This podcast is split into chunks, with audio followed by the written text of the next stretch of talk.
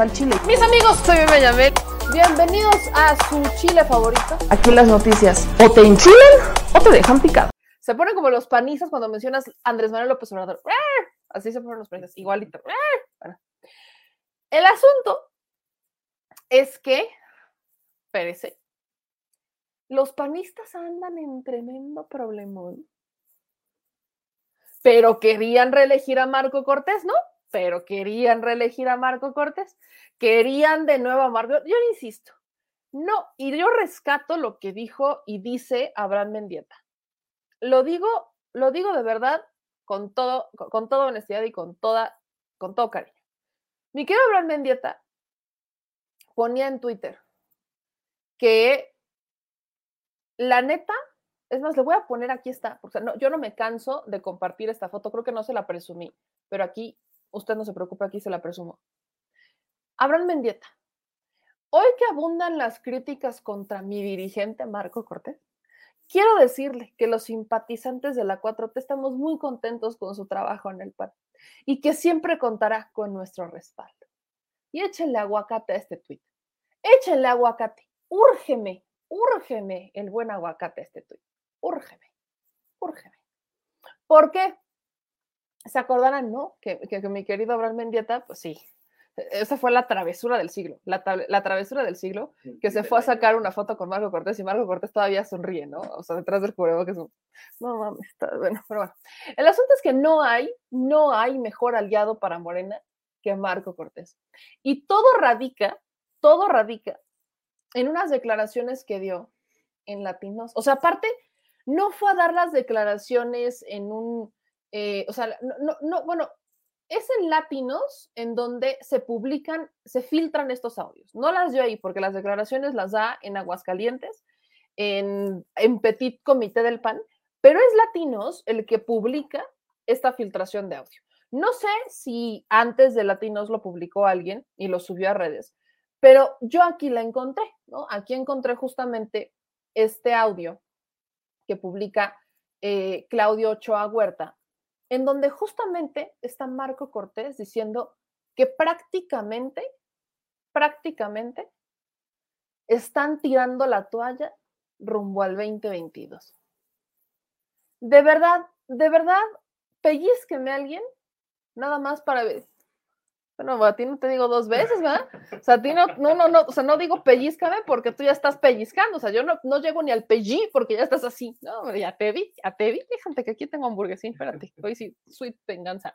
Pero el asunto con Margo Cortés es que dice que prácticamente solo va a ganar Aguascalientes pero perfectamente podría perder Aguascalientes después de lo que pasa hoy, que le contesta el gobernador de Aguascalientes y aquí se enfrascan los pleitos y la cosa se puso interesante cuando a la cereza del pastel metemos a el que yo pienso uno de los pocos panistas congruentes con la ideología del PAN, Damián Cepeda, que literalmente Damián Cepeda con los periodistas mandó a que Marco Cortés apagara tantito su celular y le quitaran tantito la cuenta de Twitter. Así fue el tema y ahorita se lo voy a explicar con peritas y manzanas para que usted tenga la película completa de cómo los panistas literalmente son el ejemplo perfecto de la autodestrucción. Si hay alguien que se puede destruir solo en este país, es el PAN. El PRI ya se destruyó hace mucho, pero el PAN perfectamente se puede destruir y lo ha estado haciendo en este momento. Entonces, escuche usted a Marco Cortés haciendo un Marco Cortés, porque es lo que hizo. Marco Cortés haciendo un Marco Cortés de su vida, de su día y de lo que usted quiera, guste y mande. Por asuntos de derechos, solamente voy a poner el audio porque como lo publicó en Latinos, pues uno nunca sabe, ¿verdad? Entonces, voy a ponerle este audio del tío Marco Cortés solamente para que usted escuche lo que dijo, ay, Dios mío, el dirigente favorito de Morena en el PAN. Así. El dirigente favorito de Morena, pero en el PAN. Ahí le va. Marco Cortés, líder nacional del PAN, el líder nacional del PAN, uno de los partidos que según lucen como los que van a dar la batalla en la próxima elección, dijo que en la próxima elección, precisamente para gobernadores en 2022, lo reconoce el propio Cortés, que en la próxima elección la única oportunidad que tiene el PAN de ganar es Aguascalientes. Esta declaración la dio el día 25 de octubre con líderes panistas. Escuche este audio de Marco Cortés, el presidente del PAN, que obtuvimos en Latinos Diario y más bien pareciera que no trabaja para el PAN. No hay más. Está muy complicado Durango, Tamaulipas, Quintana Roo, Hidalgo y Oaxaca. La única que tenemos realmente posibilidades y muy buenas y contundentes de ganar es Aguascalientes. Y ahí tenemos la responsabilidad de hacerlo bien. Con esos amigos. Chale, chale. O sea, todavía ni siquiera estamos en el 2022 y este hombre ya declarado derrotado, pero de, o sea, prácticamente, a ver, yo les pongo el contexto. Si eres el dirigente de un partido, me voy a poner ahorita, usted sabe, el saco de político que alguna vez usé en la vida. Si yo escucho a, a mi dirigente decir que prácticamente vamos a perder todo y solo vamos a ganar un estado,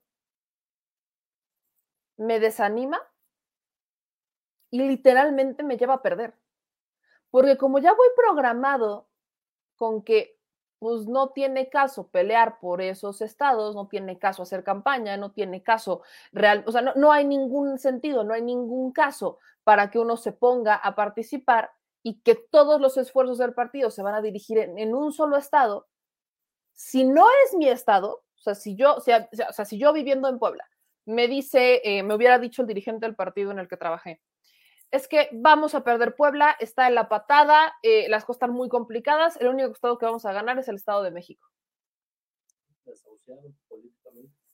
O sea, estoy a expensas de que me manden comisionada a ese estado para hacer campaña.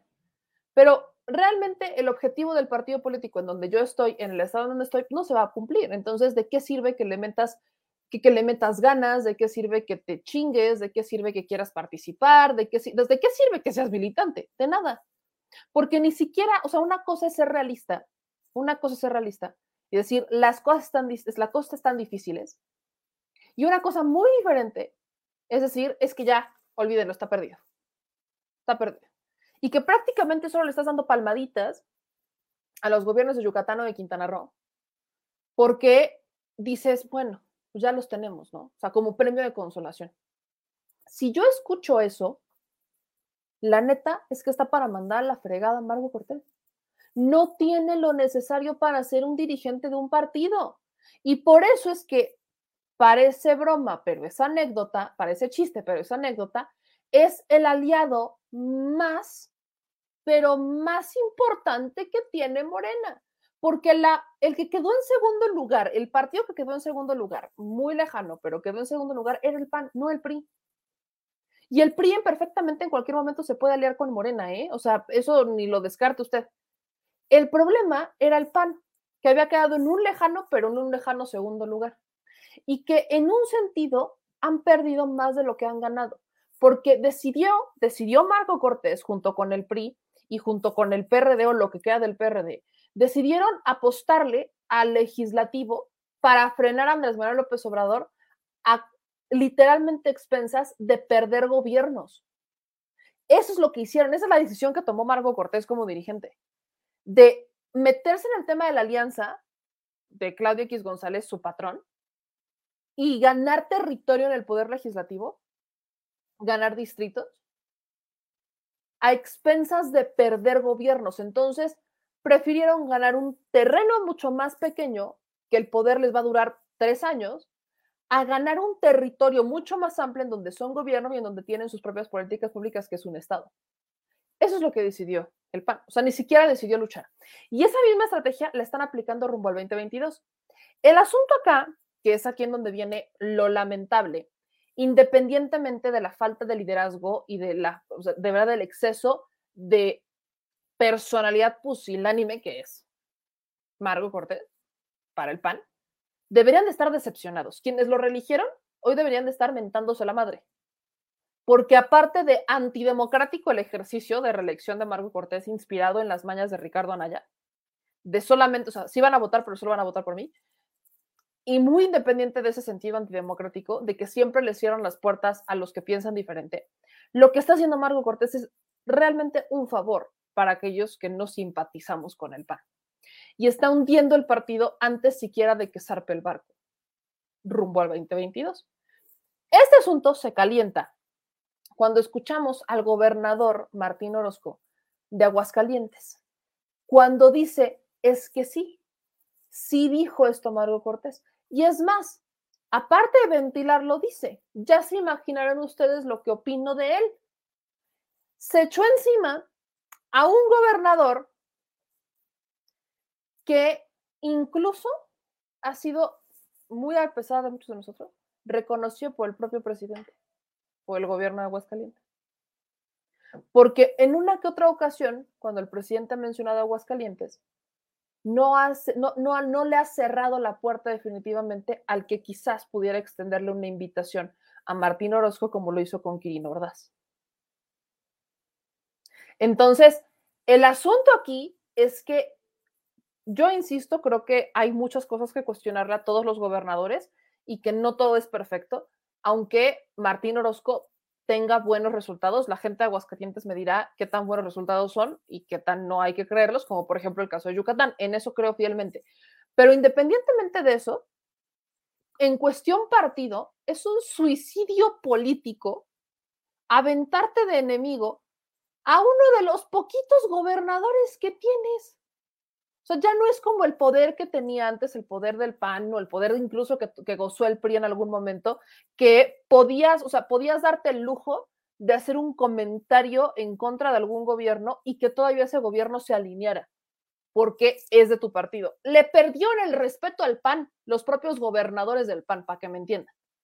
Y el PAN aventándose en tiempos que para ellos son de crisis, aventándose encima a un gobernador es el suicidio político más grande. Incluso yo diría, la Alianza Va por México realmente tendría que estar analizando si quieren todavía a Marco Cortés o no, porque eh, tener al Marco Cortés y tener al PAN encabezado por Marco Cortés en estos tiempos significa darle poder a Morena. Entonces, yo lo celebro, digo, yo a estas alturas lo aplaudo. Qué bonito, yo nunca en mi vida he sido ni sería simpatizante del PAN. No comulgo con sus ideales, simplemente no comulgo.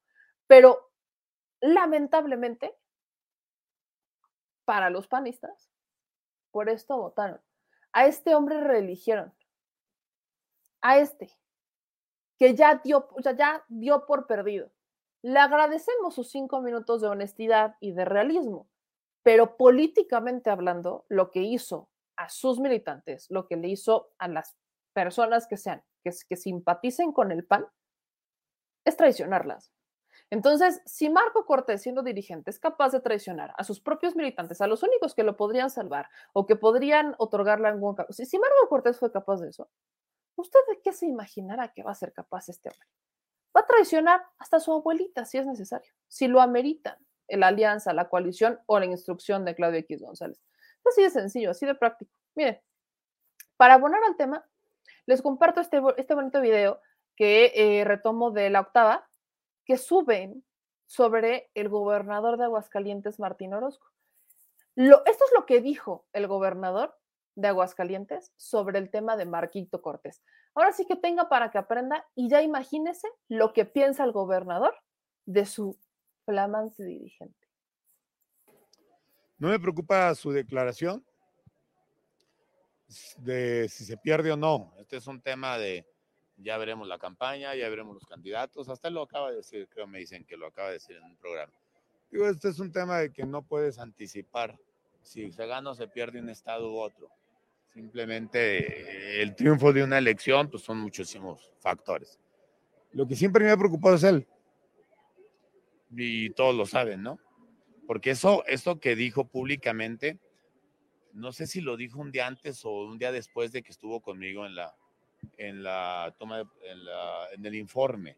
O sea, en mi propia oficina a un lado me lo dijo. O sea, me dijo, no, es que aquí me la voy a pasar en Aguascalientes porque es la única que voy a ganar. No, en este me lo había dicho. Pero voy a hacer dos comentarios extras, porque esto pues ya lo sabe todo el mundo.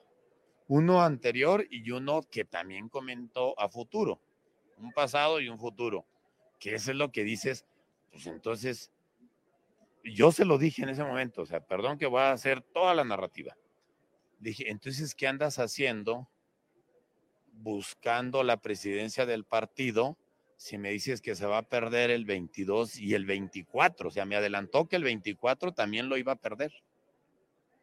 Dije, o sea, yo no le dije así, pero yo dije ahorita, pues, qué descaro y desfachatez, porque en ese momento andaba buscando la reelección. O sea, ¿y dónde cabe reelegirse a un candidato, digo, a un presidente con esta visión de derrota? Porque le agrego algo que seguramente también causará eh, ruido, pero pues es el momento, ¿no? Me dicen, no, es que es la realidad y, buscaremos impulsar y motivar a Diego, gobernador de Guanajuato, a Mauricio Vila, gobernador, y que lo sepan mis compañeros porque los estimo, gobernador de Yucatán, y a Maru, gobernadora de, de Chihuahua, para ver qué logramos rescatar en el 24. O sea, digo, yo nunca he estado convencido de ese presidente. Y después de ese día que me lo dice así, cara a cara, ya imagínense lo que pienso de él. Y, hacia atrás está peor, porque el 19, y para que, parece que se nos olvida, ¿no? Para que veas el, descaro de reelegirse. El 19 perdimos Puebla y Baja California, norte, pero bueno, ¿sale? El 20 hubo elecciones solamente en dos estados, Coahuila e Hidalgo intermedias, y casi nos desaparecen. El 21 perdemos Baja California Sur y Nayarit. Y se rescata algo en la Cámara por una alianza, empujada por muchos sectores de la sociedad civil. O sea, ¿cuál es la carta de presentación para reelegirse? ¿Y cuál es la esperanza que, que le brinda a la militancia? En un 22 y un 24 que me lo dijo y lo sostengo ante cualquier órgano del partido que también está difícil. Digo, nada más, simplemente nunca ha coincidido y ahorita menos. Pero no eso, no, eso no significa que los resultados estén encantados como él dice. Yo personalmente agradezco el minuto de los CIDES de Marco Cortés. Lo agradezco. Lo que cambia el escenario es la respuesta que da Marco Cortés. O sea, Marco Cortés lo que ahora está haciendo es, no, no, no, yo no dije eso, que sí dije, que ustedes escucharon, yo no lo dije. Esto es literal, o sea, todos, todos aquí, todos aquí escucharon lo que dijo Marco Cortés, es la voz de Marco Cortés. Ahora, tienes al gobernador de Aguascalientes dando fe y legalidad de lo que dijo Marco Cortés. Bueno, pues Marco Cortés dice en Twitter que no es cierto. Ahora sí que a, mí, dice Marco Cortés, mientes Martín Orozco, no le hagas el juego a López Obrador. La gran batalla y el adversario están afuera, no adentro del partido. Ganamos en Aguascalientes en 2019 y 2021 y no por ti, sino a pesar de ti. Y ganaremos en 2022. ¡Arre, Lulú! 13 horas, hace 13 horas, dice, para hacer la estrategia correcta se requiere el diagnóstico correcto. Acción Nacional sabe ganar en la adversidad. Ajá, ok. Eh, crecer ante los retos y hoy nos necesita a todos unidos, cada uno asumiendo una responsabilidad concreta para que salgamos a enfrentar la batalla del 2022. ¿Y la del dónde quedó? ¿Cómo? ¿Quién le explica? O sea, ¿quién le explica? ¿Quién le explica Marco Cortés? ¿Quién le dice? Porque aquí el compadre, miren, aparte me encanta porque vean aquí los números, está como Cuno. O sea, si, usted no sabe quién es Cuno, qué bueno. Pero si usted sí sabe quién es Cuno, no hablo de Cuno Becker, es un TikToker que se hizo muy famoso y que ganó un récord. Pero el récord de más dislikes en un video. O sea, tiene el video 20 millones de vistas 2 millones de dislikes y como 100 mil likes. Ganó ese récord. Bueno, así anda Marco Cortés. Marco Cortés anda haciendo un cuno. Porque trae solo 642 me gusta, pero hubo mil comentarios. Mil comentarios que no son precisamente a favor de él. Igual aquí, o sea, Marco Cortés intentando justificar lo que dijo, como diciendo, hay que conocer la estrategia, hay que reconocer cuál es el diagnóstico. Marco Cortés no tiene idea de cuál es el diagnóstico correcto. No, no tiene idea de cuál es el diagnóstico correcto, que es ganar en la adversidad. No sabe ni siquiera hacer oposición. No tiene idea de qué es ser oposición.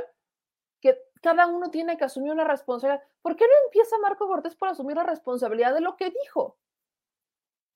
O sea, ¿por qué no empieza? Porque no dijo, o sea, cosa muy distinta hubiera sido que Marco Cortés dijera, el escenario político es muy complicado porque el, eh, Morena ha crecido mucho o porque, vaya, tenemos la derrota de los gobiernos en 2021, perdimos estados importantes, como por ejemplo este, Baja California Sur, hemos perdido estados importantes y rumbo al 2022 y rumbo al 2024 el escenario es muy distinto. Pero vamos a salir a dar la batalla. Muy distinto es eso a decir, ya perdimos, ya, por eso yo me voy a concentrar en Aguascalientes porque los demás ya valieron a la, a la LV. Así lo dijo Marco Cortés, palabras más palabras Así lo dijo Marco Cortés. No dijo el diagnóstico e impulsó como líder a que se trabaje rumbo a ese escenario adversario, sino que está tirando la toalla. Eso no es saber ganar en la adversidad, o sea, eso es ni siquiera saber luchar, no es nada. El diagnóstico es correcto, totalmente de acuerdo, esa se la concedo, el diagnóstico es correcto, pero ya tiró la toalla. Y encima se echa encima a un gobernador de su partido y le dice que no ganaron en Aguascalientes por él, sino a pesar de él. Pues a estas alturas, si ganaran en Aguascalientes a pesar de él, preocúpese usted por los personajes que habrían ganado espacios en Aguascalientes en 2019 y 2021. Aguas con eso, porque a estas alturas, vaya, no es para ponerse en el lado de ninguno, es simplemente enfatizar lo evidente, enfatizar lo evidente. Marco Cortés hoy se quiere lavar las manos por algo que sí dijo, por algo que efectivamente dijo, y que nada tiene que ver con un liderazgo de un líder nación de un partido político. Y encima, cuando digo, el diagnóstico es correcto, pues sí, a medias, porque en realidad tendría que saber Marco Cortés que ha perdido mucho más de lo que ha ganado y que no quiere escuchar a la militancia, error grave que cometen todos los partidos. Entonces, a esto le quiero sumar, que esta es la parte importante. Yo sé que aquí en esta audiencia tengo mucha gente que ve a los periodistas, pero por si usted no lo vio, se lo perdió o algo así, solo quiero que usted escuche este fragmento de entrevista con Alejandro Páez Varela y Álvaro Delgado, que tuvo hace un ratito eh, Damián Cepeda, para emitir su opinión como panista sobre lo que dijo Marco Cortés. El asunto con Damián Cepeda es que Damián Cepeda estuvo en el lugar de Marco Cortés. Damián Cepeda fue dirigente del PAN. Hoy es senador. E incluso en esta entrevista, dice Damián Cepeda y le cuestiona a los diputados del PAN que votaran en contra de los programas sociales. Pues dice Damián Cepeda que el PAN no está en contra de los apoyos sociales y que lo que está pasando es que simplemente están votando en contra por votar en contra porque están en contra del presidente. Entonces, este es un diagnóstico independientemente de si le creemos o no a Damián Cepeda, no es un tema de creerle, es una realidad. Están votando en contra de algo que probablemente si no lo hubiera propuesto el presidente votarían a favor. Eso es lo que iba, por ejemplo, con Sembrando Vida. El problema con Sembrando Vida no es Sembrando Vida, es que se le ocurrió al presidente Andrés Manuel López Obrador Sembrando Vida y no a ellos. Y ese problema lo arrastra el presidente desde que era jefe de gobierno. Porque cuando estaba en la Ciudad de México, entonces Distrito Federal, hacía algo, un puente, lo que usted quiera, y se le iban en contra. Pero esas obras que hizo el presidente Andrés Manuel López Obrador las replicaban, las que podían replicarse en otros estados. E incluso cuando llegaban al poder otras personas que no eran personal, básicamente gente de eh, simpatizante Andrés Manuel López para diputados o lo que sea, reconocían la importancia de esas obras. Entonces, es, la, es el mismo escenario, es el mismo escenario cuando era jefe de gobierno, solo porque era Andrés Manuel, ahí se le iban encima. No era por la propuesta, no era por la idea, no era por nada, no era por absolutamente nada. Era única y exclusivamente porque él lo proponía. Hoy está pasando exactamente lo mismo. Dice José Elías que no compare con la oposición. Yo no estoy comparando al presidente López Obrador, les estoy diciendo una realidad inminente.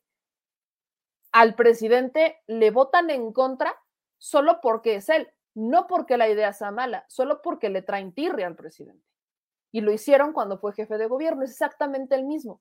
No hay argumentos, no hay una oposición real, solamente odian a Andrés Manuel López Obrador porque es Andrés Manuel López Obrador. Nada más por eso. Así que eso hace completamente ilógico cualquier argumento en contra de el la, en contra de algún proyecto. Y por eso les, puje, les puse el ejemplo de Sembrando Vida, porque es justamente, justamente, justamente el ejemplo perfecto de cómo solamente lo critican por criticarle. Entonces, dicho eso, vea y escuché un fragmentito, así que le pido permiso a los compañeros de los periodistas, les mando un gran abrazo, para que usted vea y escuche lo que dijo Damián Cepeda sobre su problemita interno en el PAN.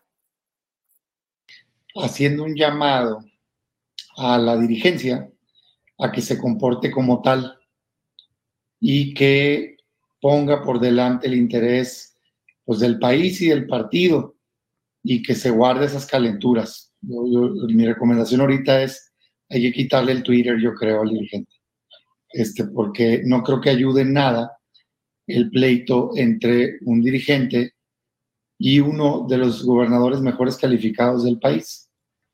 Más allá de quién pueda tener razón en sus comentarios, cuando uno es dirigencia, por supuesto que tienes que defender tus ideas, pero tienes que también tener prudencia. Dicho eso y sin sudar calenturas ajenas, pues, ¿no? En el conflicto, yo sí quiero dar mi opinión como panista y como dirigente.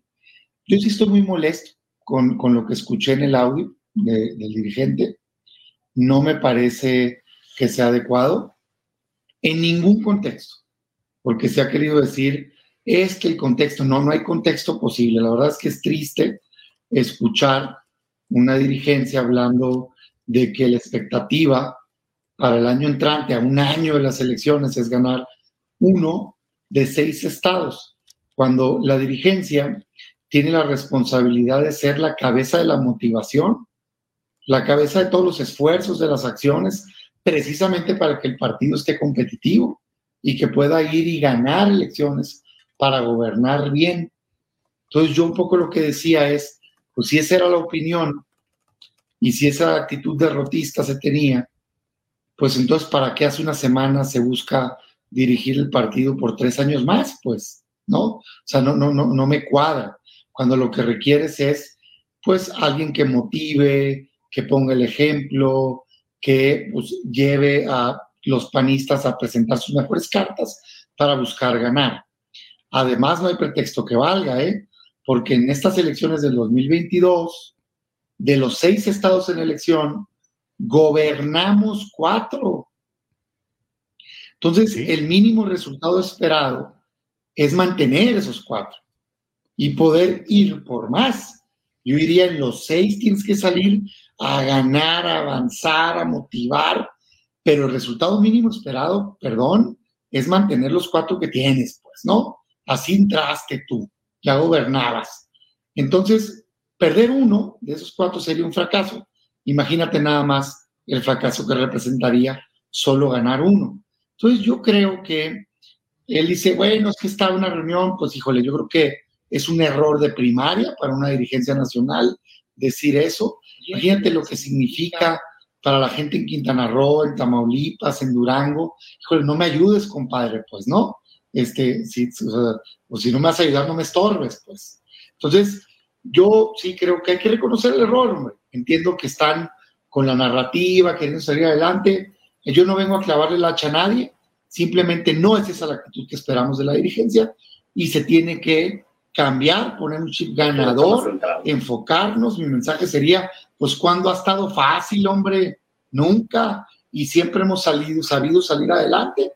Y yo creo que tienen que parar con esta pues hay que parar, pero paren la masacre en contra de Marco Cortés porque él solito se puso la soga al cuello. Para mí era importante que si supiéramos qué es lo que está pasando en el tema. No sé si en el tema de Damián Cepeda esté como con un ánimo de postularse en el 2024 como un perfil más conciliador, pero Damián Cepeda tiene más claro el camino. Eso sí lo, lo tengo claro. Damián Cepeda sí tiene más claro el camino y dice, hay que enamorar, hay que convencer a la gente de que el PAN es la opción.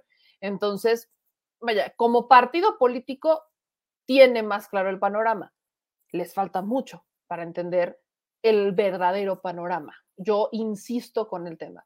Mientras no logren entender por qué Andrés Manuel López Obrador ganó la presidencia en el 2018, no van a entender nada. Y los que lo logran entender, en el caso de Damián Cepeda, que he escuchado en más de una ocasión que dice que este gobierno la ganó legítima porque la gente tenía un motivo para votar por Andrés Manuel López Obrador, aunque él no está de acuerdo con este gobierno, el que él tenga claro el panorama, definitivamente, pues vaya. Y se lo voy a decir desde este sentido, y lo he dicho en más de una ocasión, no es darles ideas, no, las ideas ellos las tienen, no las quieren tomar porque ese camino es difícil. El camino que, el camino de las oposiciones reales no es fácil, porque las luchas no son fáciles.